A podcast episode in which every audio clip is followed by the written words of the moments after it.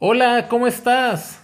Muchas gracias por escucharme, muchas gracias por estar aquí en este, en este nuevo proyecto. Mi nombre es Luis Honorato, que más adelante irás conociendo acerca de lo que he hecho a lo largo de estos años.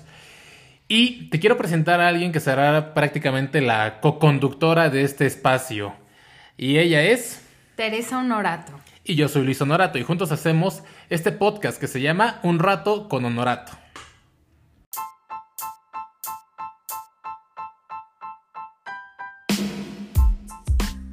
Y ok, esta, esta anécdota me la envió Rosy Jurado y te lo voy a leer. Eh, y dice, pues se generó en otro tiempo por primera vez como resultado de que yo descubrí que hablaba con una chica, no de forma habitual, sino de otra forma. Él se molestó y entonces me culpó a mí de muchas otras cosas y comenzó a empujarme. Yo estaba embarazada de mi segundo bebé, entonces fue un tiempo de mucha indecisión, pues él no quería tenerla y pues yo no me sentía lista para abortar. Ella me platica que tuvo violencia en la cuarentena, pero esto tuvo antecedentes, ¿de acuerdo? Y que me está platicando con los antecedentes. Y dice, ese acontecimiento generó distanciamiento y hostilidad de mi parte hacia él, pues comencé a ser indiferente. Definitivamente me rompió tanto aquella vez que no me quedaron ganas de volver a amarle como lo hacía.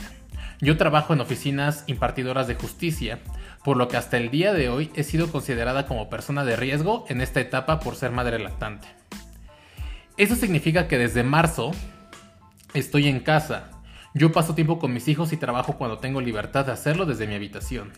Las tareas no son fáciles, entre cocinar, cuidar a los niños y otras tareas domésticas se me iba el día. Debo decir que tengo apoyo, pues una muchacha viene tres veces por semana a ayudarme y yo le pago. Ese último punto generó que en septiembre, o sea, hace un mes, hiciera una gran discusión.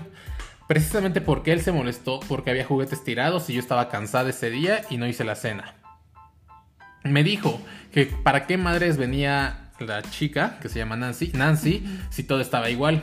Yo le dije que cuál era su enojo, al fin y al cabo yo era la que suplía ese gasto en casa y eso lo enfureció más. Me aventó, yo estaba cargando a mi bebé. Y obvio recordé Ah, obvio recordé el primer episodio y reaccioné. Le grité, lo aventé como pude, me zafé y le dejé y dejé la bebé en el suelo. Pero él me tomó del cabello, me tiró y empezó a golpearme más fuerte y como pude me zafé y lo mordí. Hijo, ok. Le llamé a su hermano pero estaba en turno, así que llamó a sus, así que llamó a sus padres y vinieron. Les expresé mi sentir, pero más que nada ellos mostraron siempre el lado de él. Me opuse y eso lo irritó todavía más. Así que enfrente de sus padres él me dio una cachetada. Ándale. Así es. Y se lo llevaron. Ha venido dos fines de semana a ver a sus hijos, porque a final de cuentas yo no soy una persona que solo piense en mí pero le dejé en claro que no pienso regresar con él. Me duele mucho, pues pienso que la persona que debía protegerlos al final nos vulneró. Mi hijo de 3 años le ha dicho en dos ocasiones que no me pegue, y eso me duele. Ah, soy abogada y no quise proceder legalmente porque sé bien cómo se maneja y entre comillas dice la justicia. Podría ser contraproducente para mí. Ah, la verdad no tengo tiempo de desperdiciar en declaraciones que al final de cuenta él con un pago puede pagar la reparación del daño y ya. Es una persona psicópata. Ah, bueno, acá le, le mando un audio, pero es esto lo que le ocurrió a Rosy de violencia intrafamiliar. Qué fuerte. Em, bueno, voy, a, voy a meter, ¿no? Como dicen la, la cuchara y, y quiero, primero pues que nos quitemos como esas etiquetas, ¿no? Tal vez como, ah, la psicóloga, a ver, desde el punto analítico, ¿no? Opínanos, vamos a quitarnos las etiquetas. Eh, un poquito para nuestra gente que, que, nos va a escuchar y que se ha tomado el tiempo de escuchar este tipo de casos y compartirlos, como dices, hablarlo como más coloquial, ¿no? O sea, como más entre amigos. Y, y creo que, pues así, o sea, la primera palabra es, o sea, qué fuerte, ¿no? Porque imagínate, cuando tú vas en una relación, pues todos hemos tenido una relación. A lo mejor aunque al último eh, hay una etapa de la relación que, que, ha sido como que fuerte y como ya no te llevas y empiezan a, a, salir por ahí cositas. Pero al principio cuando tú vas, vas, vas por todo, ¿no? Vas con todo, vas con expectativas, con ganas, con pues esas, con ganas de querer amar a esa persona, ¿no? Y al final cuando ves que todo se va desboronando y se convierte en este tipo de violencia y que incluso lo, lo ibas diciendo, lo ibas este, leyendo y yo traía como los capítulos a la pobre mujer aquí con el bebé mordiéndolo, este, haciendo maromas. Pero aparte, fíjate que más allá, o sea, me comentó que esta, esta, esta pelea pasó en la cuarentena. Pero de lo que me llamó la atención fue que inclusive desde el noviazgo, desde que ella se embarazó de su segundo hijo, este sujeto no quería al bebé, quería que abortara. Claro. Y es de, a ver, ¿cómo? Mi pregunta es, y repito, sin juzgar, sin etiqueta, pero sí es preguntándome, ¿cómo yo sabiendo que mi novio tenía este antecedente o cuando éramos pareja desde el segundo bebé, que creo que fue, que fue hace tres años, ya mostraba signos de violencia, ¿por qué permanecer con él? Y también sería una pregunta que hacer a las personas que nos escuchan. ¿Por qué tú, Tere, crees que las mujeres, en este caso, pero igual yo creo que hombres, si ven que su pareja muestra signos de violencia durante el noviazgo, en una, en una etapa temprana de la relación, si yo veo que ya tiene signos de alarma, señales de alarma, ¿por qué permanecen con él? ¿Qué, es, qué se debe a baja autoestima, codependencia? Amenazas. Eh, amenazas o qué, o por qué las personas permanecen junto a una pareja que no los lleva a crecer. Y no solo violencia, también podemos ver que es alcoholismo, que es drogadicción, que manipulación psicológica, todo eso. ¿Por qué permanecer ahí? Pues fíjate que es una, una pregunta que estoy segura que, que muchas personas, eh, sobre todo mujeres, como decías, que nos escuchan, Tal vez se lo han preguntado o nos los hemos preguntado. Y bueno, fíjate que no es fácil porque mm, de alguna manera lo haces inconscientemente justificas. Cuando tú estás en una relación, porque sabemos que los primeros tres meses es el enamoramiento, y estás de luna de miel porque estás conociendo al chico que te gusta y, porque de alguna manera te atrajo algo de esa persona, de él o de ella, y estás. Pero mm, es como, mira, te voy a, dar un punto de vista, una característica. Es cuando tú te enamoras de una persona, ves la luz, ¿no? Lo, lo, cordial, lo amable, lo atento que es cuando vas a comer y a lo mejor te mueve la silla. te mueve la silla, adivina lo que te gusta, te lleva al restaurante súper wow, eh, te lleva en carro, o sea, todo es especial, ¿no? Incluso el, cortejo que se da en, la relación antes de que seas novio o durante los primeros tres meses de, novios es muy bonito. Es muy padre, pero... Te vi un mensaje y siente las mariposas. Ay, claro, o sea, incluso hasta con que ni te hable y el olor, ya, uf, o sea, se te doblan las piernas pero porque te quedas con la parte de luz y bonita.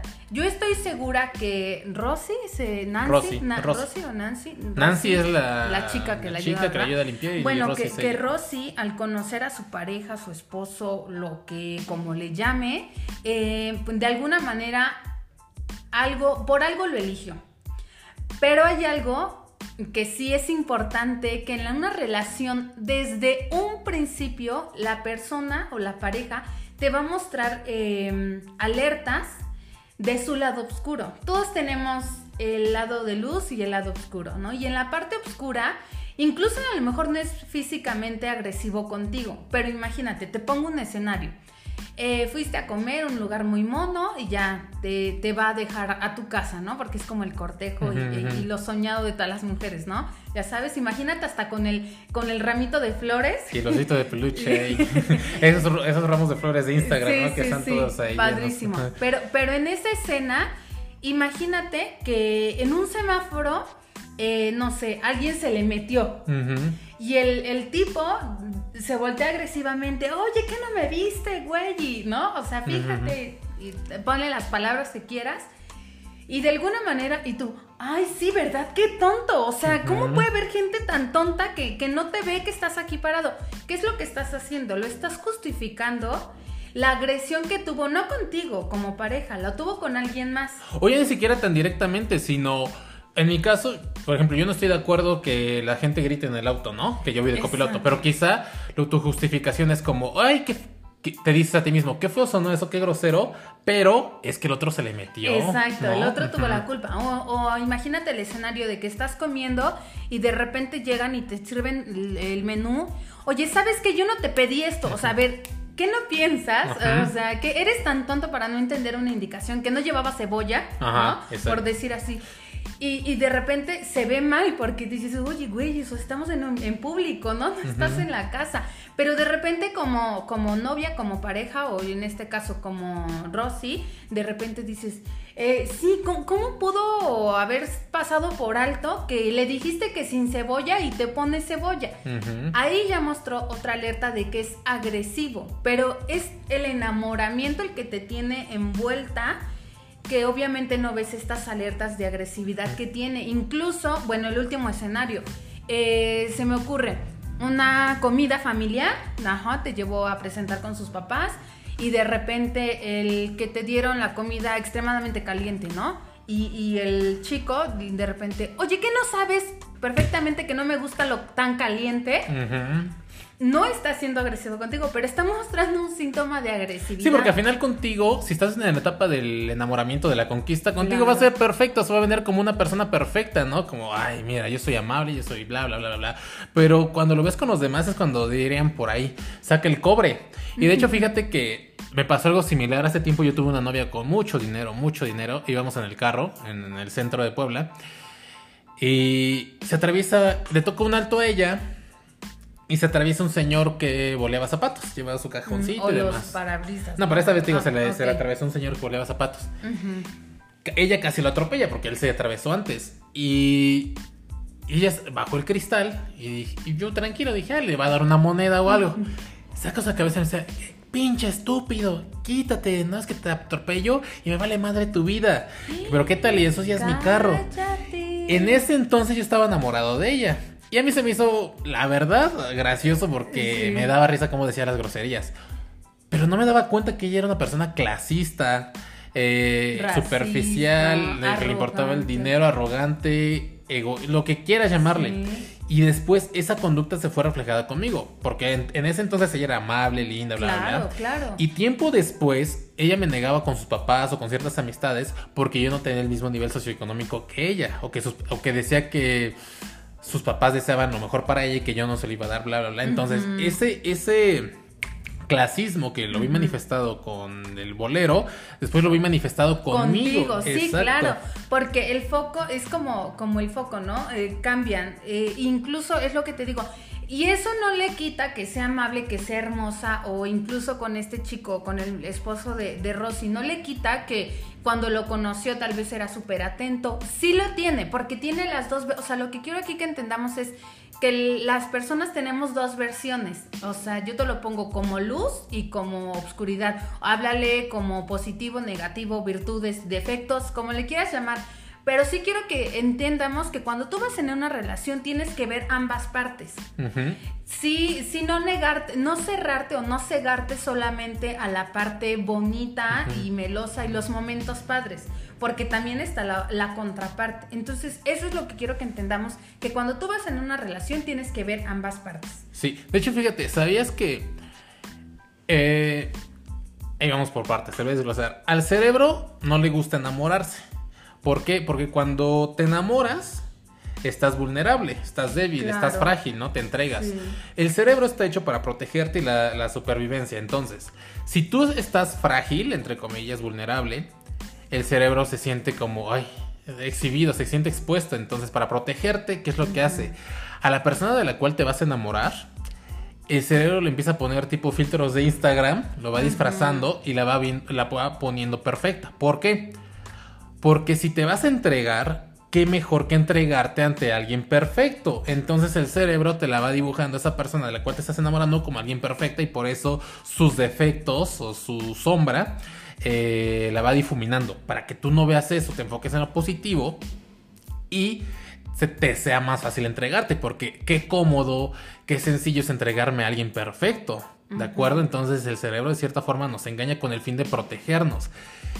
Por eso es que muchas parejas es como, ¿y por qué cambiaste tanto? Si cuando nos conocíamos, cuando comenzamos a salir, eras caballeroso, eras atento, o te arreglabas, o quizá tu mujer estabas delgada, no tenías celulitis, ya sabes. Sí, y siempre estás como en la mejor disposición. Exacto, pero es porque el cerebro lo fue, fue disfrazando a esta persona para que te pudieras entregar. Eh, y bueno, entonces, este... Fíjate que en esta parte que mencionas sobre el cerebro, si nosotros lo conocemos como una em, disociación o distorsión cognitiva, o sea, a nivel cerebral, si cognitivamente es algo que eh, evitas, que tapas, que distorsionas para no ver la realidad. Y es lo que te digo, es bien importante checar las dos partes, ¿no?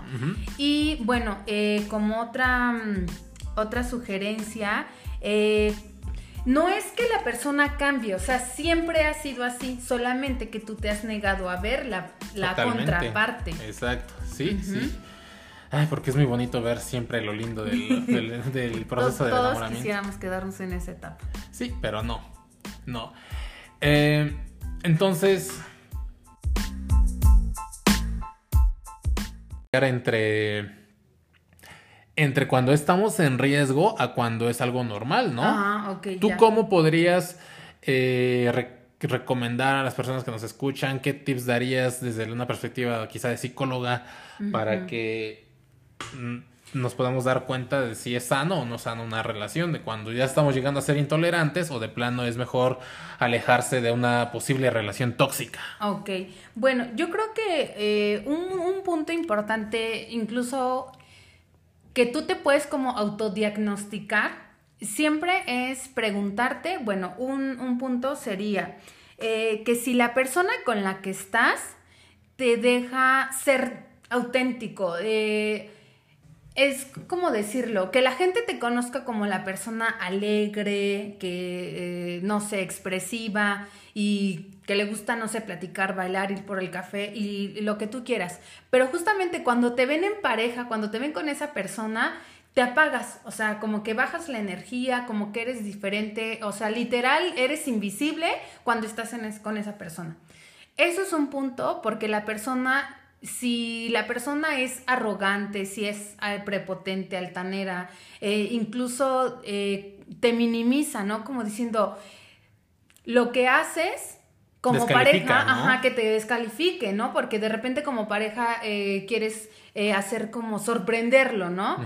Y de repente, ay, pero ¿cómo se te ocurrió esto? O sea... O inclusive he notado este, que no sé, una mujer, un ejemplo, quiere emprender un proyecto de redes de mercado, ¿no? Que quiere vender Natura, Bon Fuller, y de repente llega el marido y, ¿y eso de qué vas a vivir? Y eso no te va a funcionar. Y es de, güey, ella quiere emprender un proyecto, tú atiende el... Y ni siquiera es por el dinero, es porque ella quizás se quiere sentir útil, se quiere sentir por activa y quizá el hombre por el miedo a sentirse abandonado, porque es que, chin, no lo voy a proveer, entonces se puede ir con alguien más, este, le voy a poner límites, ¿no? Es como igual, y la técnica que normalmente se utiliza es el de descalificar las acciones de la otra persona, de la pareja, y viceversa. Quizás si el hombre quiere, eh, y esto me pasó con mis papás, saludos, que mi papá quería aprender a bailar y a tocar guitarra, él se compró su guitarra o iba a clases de baile y mi mamá le empezó a descalificar. Ay, esas son ridiculeces, si tú no sabes bailar, nada más gastas el dinero, llegas bien tarde. Y él dejó de hacer eso que tanto le importaba por darle contentillo a ella. Claro. Entonces, de alguna manera, si te descalifica, si te eh, autosabotea, incluso te ridiculiza en frente con, incluso ya ni siquiera con, en tu trabajo, con, o sea, con tu familia, con la gente como más cercana, eso sí es un, un punto que tienes que ver en la relación, que puede ser agresivo, que puede ser tóxico y pues que eso va a ir encaminado poco a poco, o sea, de gotita en gotita a la violencia. Otro punto muy importante es si esta persona es controladora, ¿no? Que todo el tiempo te llama, eh, quiere saber a dónde vas, o sea, literal, hay personas, me ha tocado ver, mándame tu ubicación, o incluso eh, que te llama por teléfono y tienes que dejar de hacer lo que estás haciendo. Con quien estés, cállense, cállense, para que no escuche. inclusive de, a ver, ¿con quién estás? Pásame a tu mamá, ¿no? Sí, ah, no, ya, literal, eso ya rebasó, rebasó el otro extremo y los límites, o sea, ahí ahí es como ya un, un punto de alerta. No te puedo decir, eh, opinar por ti de déjalo, porque, pero sí te estoy dando como las características de puntos de alerta. Ahora, eh, otra, otra mm, punto importante es incluso antes de, de llegar a los golpes, ¿no? Eh, cuando te cuando la gente te pregunta, y bueno, ¿y, por qué no lo dejas? ¿No? No es como una. No, la persona que es violentada no te va a decir, oye, qué buena idea, fíjate que no lo había pensado. O sea, no, no es de la noche a la mañana. Si la persona que es violentada se acerca a ti para platicarte del esposo, el novio, o sea, te, tiene estas características de violencia, no es para que tú opines y le quieras resolver la vida. No, porque aparte, fíjate, hay un estudio, de hecho ayer me enteré de este estudio, que cuando una persona, una... No me gusta la palabra este, víctima, pero la persona violentada o codependiente te platica y si tú le quieres dar consejos de date cuenta amiga y demás, ¿Sabías que el 80%, alrededor del 80% de lo que le dices como consejo, como punto de vista, esa persona no lo va a escuchar y no te va a hacer caso? No le va a entrar.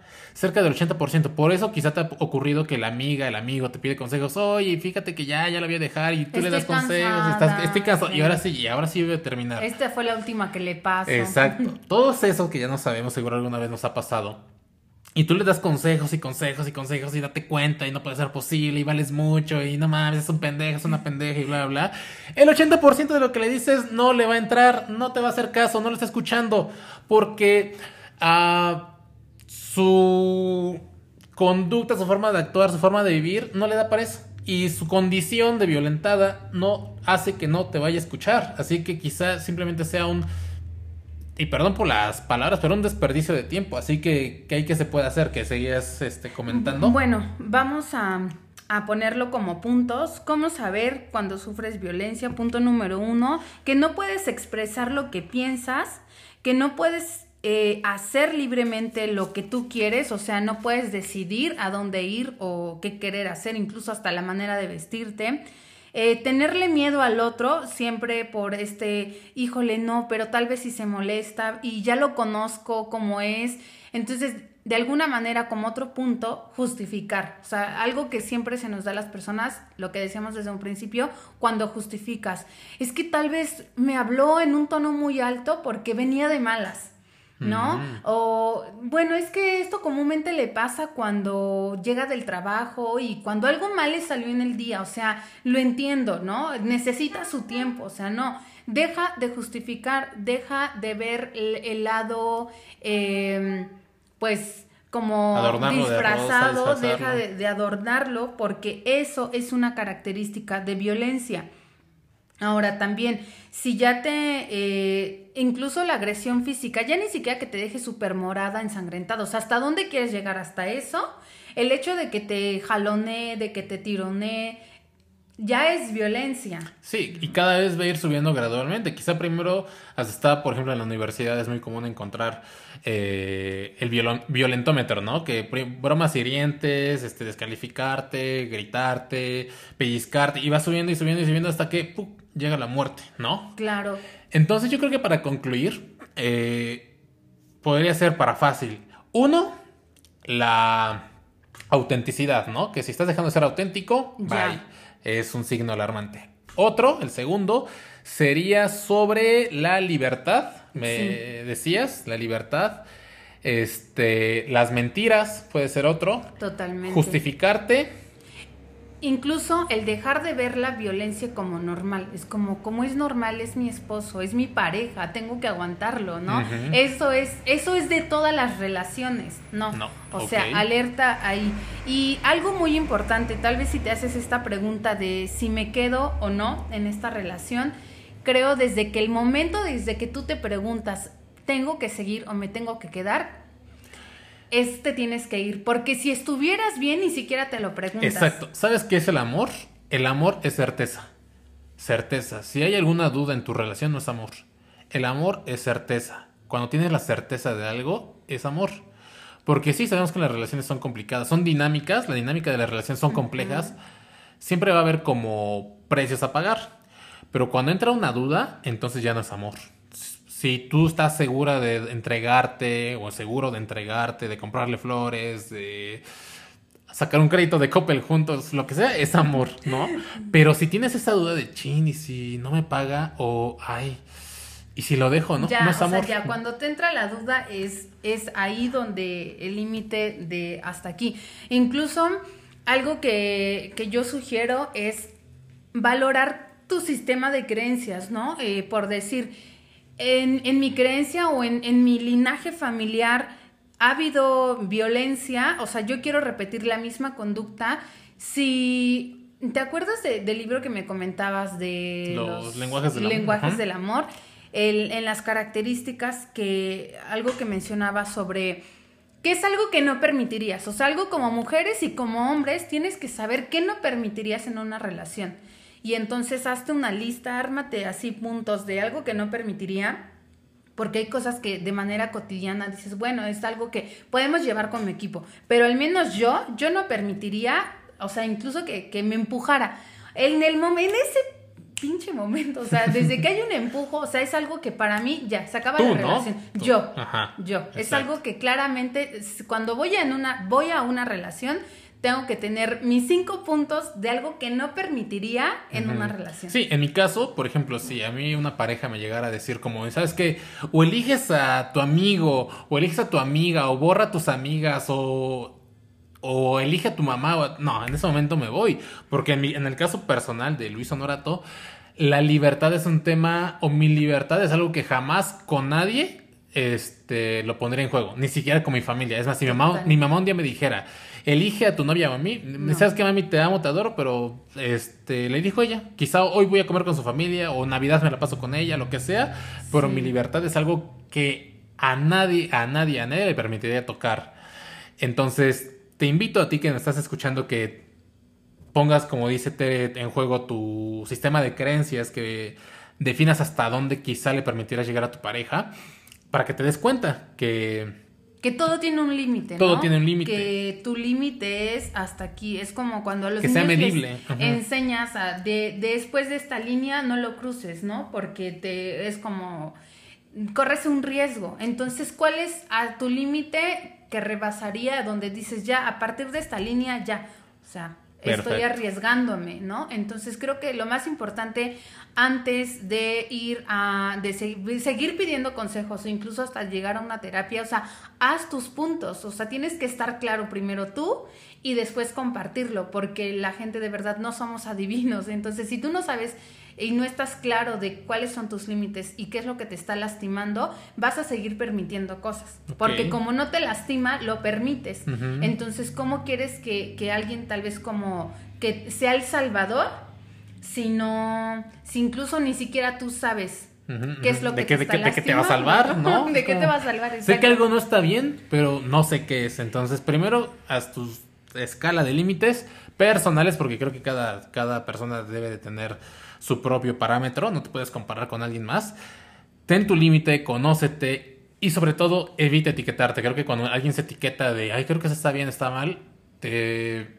no es beneficioso. Entonces te invito a que te quites etiquetas, que seas completamente honesto, honesta contigo mismo y pues Que nos sigan compartiendo, que nos sigan ¿no? compartiendo y que jamás, jamás, jamás permitas que alguien te toque, te agreda, este, Sobrepase. sobrepase, lo que sea. Creo que vivimos en una etapa en la que se han escuchado tantas y tantas historias que pueden evitarse. Creo que el 90% de los casos dramáticos, feos, de asesinos, desapariciones podrían evitarse si las personas fueran conscientes de sí mismas y, pues- y tuvieran el valor de poner límites. Sí, totalmente. Así que, wow, el tiempo se fue muy rápido. Creo que ya vemos como media hora. El plan original era que durara 20 minutos, pero puede- podríamos seguir. Ponemos un límite de tiempo. Sí, y podríamos seguirnos y seguirnos y seguirnos todo el día. De todas formas, si a ustedes les gusta el capítulo, denle like, compártanlo, sigan el, el canal, el podcast.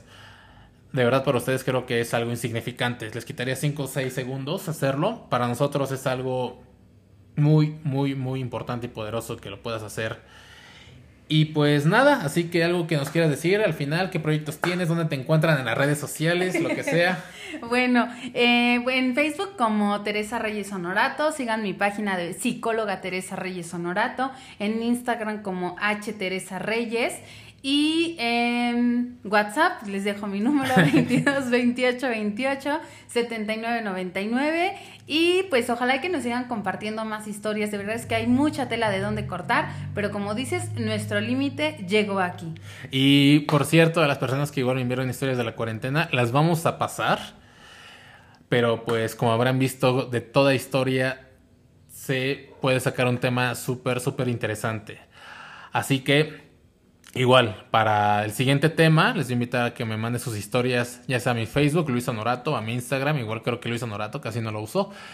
Y estamos en contacto. Les mando un fuerte abrazo, tengan un excelente día. Bye. Hay que aprender a diferenciar entre entre cuando estamos en riesgo a cuando es algo normal, ¿no? Ah, ok. ¿Tú cómo podrías eh, recomendar a las personas que nos escuchan? ¿Qué tips darías desde una perspectiva quizá de psicóloga para que nos podamos dar cuenta de si es sano o no sano una relación, de cuando ya estamos llegando a ser intolerantes o de plano es mejor alejarse de una posible relación tóxica? Ok, bueno, yo creo que eh, un, un punto importante, incluso que tú te puedes como autodiagnosticar, siempre es preguntarte, bueno, un, punto sería eh, que si la persona con la que estás te deja ser auténtico, eh, es como decirlo, que la gente te conozca como la persona alegre, que eh, no sé, expresiva y que le gusta, no sé, platicar, bailar, ir por el café y lo que tú quieras. Pero justamente cuando te ven en pareja, cuando te ven con esa persona, te apagas, o sea, como que bajas la energía, como que eres diferente, o sea, literal, eres invisible cuando estás en con esa persona. Eso es un punto porque la persona, si la persona es arrogante, si es eh, prepotente, altanera, eh, incluso eh, te minimiza, ¿no? Como diciendo, lo que haces como pareja, ajá, que te descalifique, ¿no? Porque de repente como pareja quieres eh, hacer como sorprenderlo, ¿no? Y de repente, ay, pero ¿cómo se te ocurrió esto? O sea... O inclusive, he notado este, que no sé, una mujer, un ejemplo, quiere emprender un proyecto de redes de mercado, ¿no? Que quiere vender Natura, Bon Fuller, y de repente llega el marido, y, ¿y eso de qué vas a vivir? Y eso no te va a funcionar, y es de, güey, ella quiere emprender un proyecto, tú atiende el... Y ni siquiera es por el dinero, es porque ella quizás se quiere sentir útil, se quiere sentir proactiva. Y quizá el hombre por el miedo a sentirse abandonado, porque es que, chin, no lo voy a proveer, entonces se puede ir con alguien más, este, le voy a poner límites, ¿no? Es como igual, y la técnica que normalmente se utiliza es el de descalificar las acciones de la otra persona, de la pareja, y viceversa. Quizás si el hombre quiere, eh, y esto me pasó con mis papás, saludos, que mi papá quería aprender a bailar y a tocar guitarra, él se compró su guitarra o iba a clases de baile y mi mamá le empezó a descalificar. Ay, esas son ridiculeces, si tú no sabes bailar, nada más gastas el dinero, llegas bien tarde. Y él dejó de hacer eso que tanto le importaba por darle contentillo a ella. Claro. Entonces, de alguna manera, si te descalifica, si te eh, autosabotea, incluso te ridiculiza en frente con, incluso ya ni siquiera con, en tu trabajo, con, o sea, con tu familia, con la gente como más cercana, eso sí es un, un punto que tienes que ver en la relación, que puede ser agresivo, que puede ser tóxico y pues que eso va a ir encaminado poco a poco, o sea, de gotita en gotita a la violencia. Otro punto muy importante es si esta persona es controladora, ¿no? Que todo el tiempo te llama, eh, quiere saber a dónde vas, o sea, literal, hay personas, me ha tocado ver, mándame tu ubicación, o incluso eh, que te llama por teléfono y tienes que dejar de hacer lo que estás haciendo. Con quien estés, cállense, cállense, para que no escuche. inclusive de, a ver, ¿con quién estás? Pásame a tu mamá, ¿no? Sí, no, ya, literal, eso ya rebasó, rebasó el otro extremo y los límites, o sea, ahí ahí es como ya un, punto de alerta. No te puedo decir, eh, opinar por ti de déjalo, porque, pero sí te estoy dando como las características de puntos de alerta. Ahora, eh, otra, mm, punto importante es incluso antes de, llegar a los golpes, ¿no? eh, cuando te cuando la gente te pregunta, y bueno, ¿y, por qué no lo dejas? ¿No? No es como una... la persona que es violentada no te va a decir, oye, qué buena idea, fíjate que no lo había pensado. O sea, no, no es de la noche a la mañana.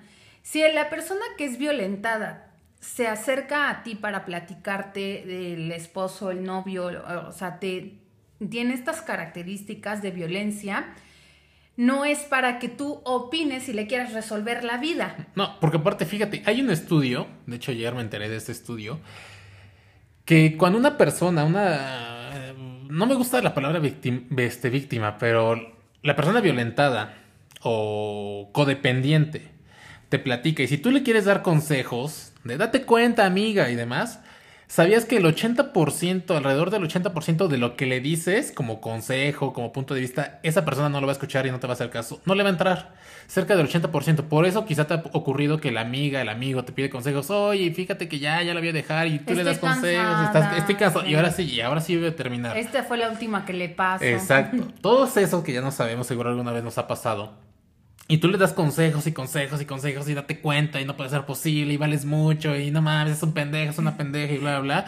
El 80% de lo que le dices no le va a entrar, no te va a hacer caso, no lo está escuchando porque uh, su conducta, su forma de actuar, su forma de vivir no le da para eso. Y su condición de violentada no hace que no te vaya a escuchar. Así que quizá simplemente sea un y perdón por las palabras, pero un desperdicio de tiempo. Así que, ¿qué hay que se puede hacer? Que seguías este, comentando. Bueno, vamos a, a, ponerlo como puntos. ¿Cómo saber cuando sufres violencia? Punto número uno, que no puedes expresar lo que piensas, que no puedes eh, hacer libremente lo que tú quieres, o sea, no puedes decidir a dónde ir o qué querer hacer, incluso hasta la manera de vestirte eh, tenerle miedo al otro siempre por este, híjole, no, pero tal vez si se molesta y ya lo conozco como es.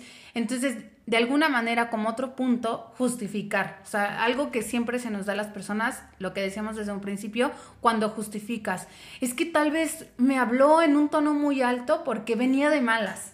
¿No? O bueno, es que esto comúnmente le pasa cuando llega del trabajo y cuando algo mal le salió en el día, o sea, lo entiendo, ¿no? Necesita su tiempo, o sea, no, deja de justificar, deja de ver el, lado, em, pues, como disfrazado, deja de, de adornarlo, porque eso es una característica de violencia. Ahora también, si ya te, eh, incluso la agresión física, ya ni siquiera que te deje súper morada, ensangrentada, o sea, ¿hasta dónde quieres llegar? ¿Hasta eso? El hecho de que te jalone, de que te tirone, ya es violencia. Sí, y cada vez va a ir subiendo gradualmente. Quizá primero, hasta por ejemplo, en la universidad es muy común encontrar eh, el violentómetro, ¿no? Que bromas hirientes, este, descalificarte, gritarte, pellizcarte, y va subiendo y subiendo y subiendo hasta que llega la muerte, ¿no? Claro. Entonces yo creo que para concluir, eh, podría ser para fácil. Uno, la autenticidad, ¿no? Que si estás dejando de ser auténtico, bye es un signo alarmante. Otro, el segundo, sería sobre la libertad, me decías, la libertad. Este, las mentiras puede ser otro. Totalmente. Justificarte incluso el dejar de ver la violencia como normal, es como, como es normal, es mi esposo, es mi pareja, tengo que aguantarlo, ¿no? Eso es, eso es de todas las relaciones, ¿no? no. O sea, alerta ahí. Y algo muy importante, tal vez si te haces esta pregunta de si me quedo o no en esta relación, creo desde que el momento, desde que tú te preguntas, ¿tengo que seguir o me tengo que quedar? Este tienes que ir. Porque si estuvieras bien, ni siquiera te lo preguntas. Exacto. ¿Sabes qué es el amor? El amor es certeza. Certeza. Si hay alguna duda en tu relación, no es amor. El amor es certeza. Cuando tienes la certeza de algo, es amor. Porque sí, sabemos que las relaciones son complicadas, son dinámicas, la dinámica de las relaciones son complejas. Siempre va a haber como precios a pagar. Pero cuando entra una duda, entonces ya no es amor si tú estás segura de entregarte o seguro de entregarte, de comprarle flores, de sacar un crédito de Coppel juntos, lo que sea, es amor, ¿no? Pero si tienes esa duda de chin y si no me paga o ay, ¿Y si lo dejo, no? Ya, no es o sea, amor. ya cuando te entra la duda es, es ahí donde el límite de hasta aquí. Incluso algo que, que yo sugiero es valorar tu sistema de creencias, ¿no? Eh, por decir, en, en mi creencia o en, en mi linaje familiar ha habido violencia, o sea, yo quiero repetir la misma conducta. Si ¿Te acuerdas de- del libro que me comentabas de Los lenguajes del amor, lenguajes del amor? El- en las características que algo que mencionaba sobre que es algo que no permitirías, o sea, algo como mujeres y como hombres tienes que saber qué no permitirías en una relación. Y entonces hazte una lista, ármate así puntos de algo que no permitiría, porque hay cosas que de manera cotidiana dices, bueno, es algo que podemos llevar con mi equipo, pero al menos yo, yo no permitiría, o sea, incluso que, que me empujara. En el momento, en ese pinche momento, o sea, desde que hay un empujo, o sea, es algo que para mí ya se acaba Tú, la relación. Yo, Ajá, yo. Es algo que claramente, cuando voy, en una, voy a una relación, tengo que tener mis cinco puntos de algo que no permitiría en una relación. Sí, en mi caso, por ejemplo, si a mí una pareja me llegara a decir como, ¿sabes qué? O eliges a tu amigo, o eliges a tu amiga, o borra a tus amigas, o, o elige a tu mamá. o- No, en ese momento me voy. Porque en, mi- en el caso personal de Luis Honorato, la libertad es un tema, o mi libertad es algo que jamás con nadie este, lo pondría en juego. Ni siquiera con mi familia. Es más, si mi mamá, mi mamá un día me dijera, elige a tu novia o a mí, No. ¿sabes qué, mami? Te amo, te adoro, pero este, le dijo ella. Quizá hoy voy a comer con su familia, o Navidad me la paso con ella, lo que sea, pero Sí. mi libertad es algo que a nadie, a nadie, a nadie le permitiría tocar. Entonces, te invito a ti que me estás escuchando que pongas, como dice Tere, en juego tu sistema de creencias, que definas hasta dónde quizá le permitirás llegar a tu pareja, para que te des cuenta que Que todo tiene un límite, Todo ¿no? tiene un límite. Que tu límite es hasta aquí. Es como cuando a los Que niños medible. Enseñas a de, después de esta línea no lo cruces, ¿no? Porque te es como corres un riesgo. Entonces, ¿cuál es a tu límite que rebasaría donde dices ya a partir de esta línea ya, o sea, estoy arriesgándome, ¿no? Entonces creo que lo más importante antes de ir a, de se- de seguir pidiendo consejos o incluso hasta llegar a una terapia, o sea, haz tus puntos, o sea, tienes que estar claro primero tú y después compartirlo, porque la gente de verdad no somos adivinos, entonces si tú no sabes y no estás claro de cuáles son tus límites y qué es lo que te está lastimando, vas a seguir permitiendo cosas, porque como no te lastima, lo permites.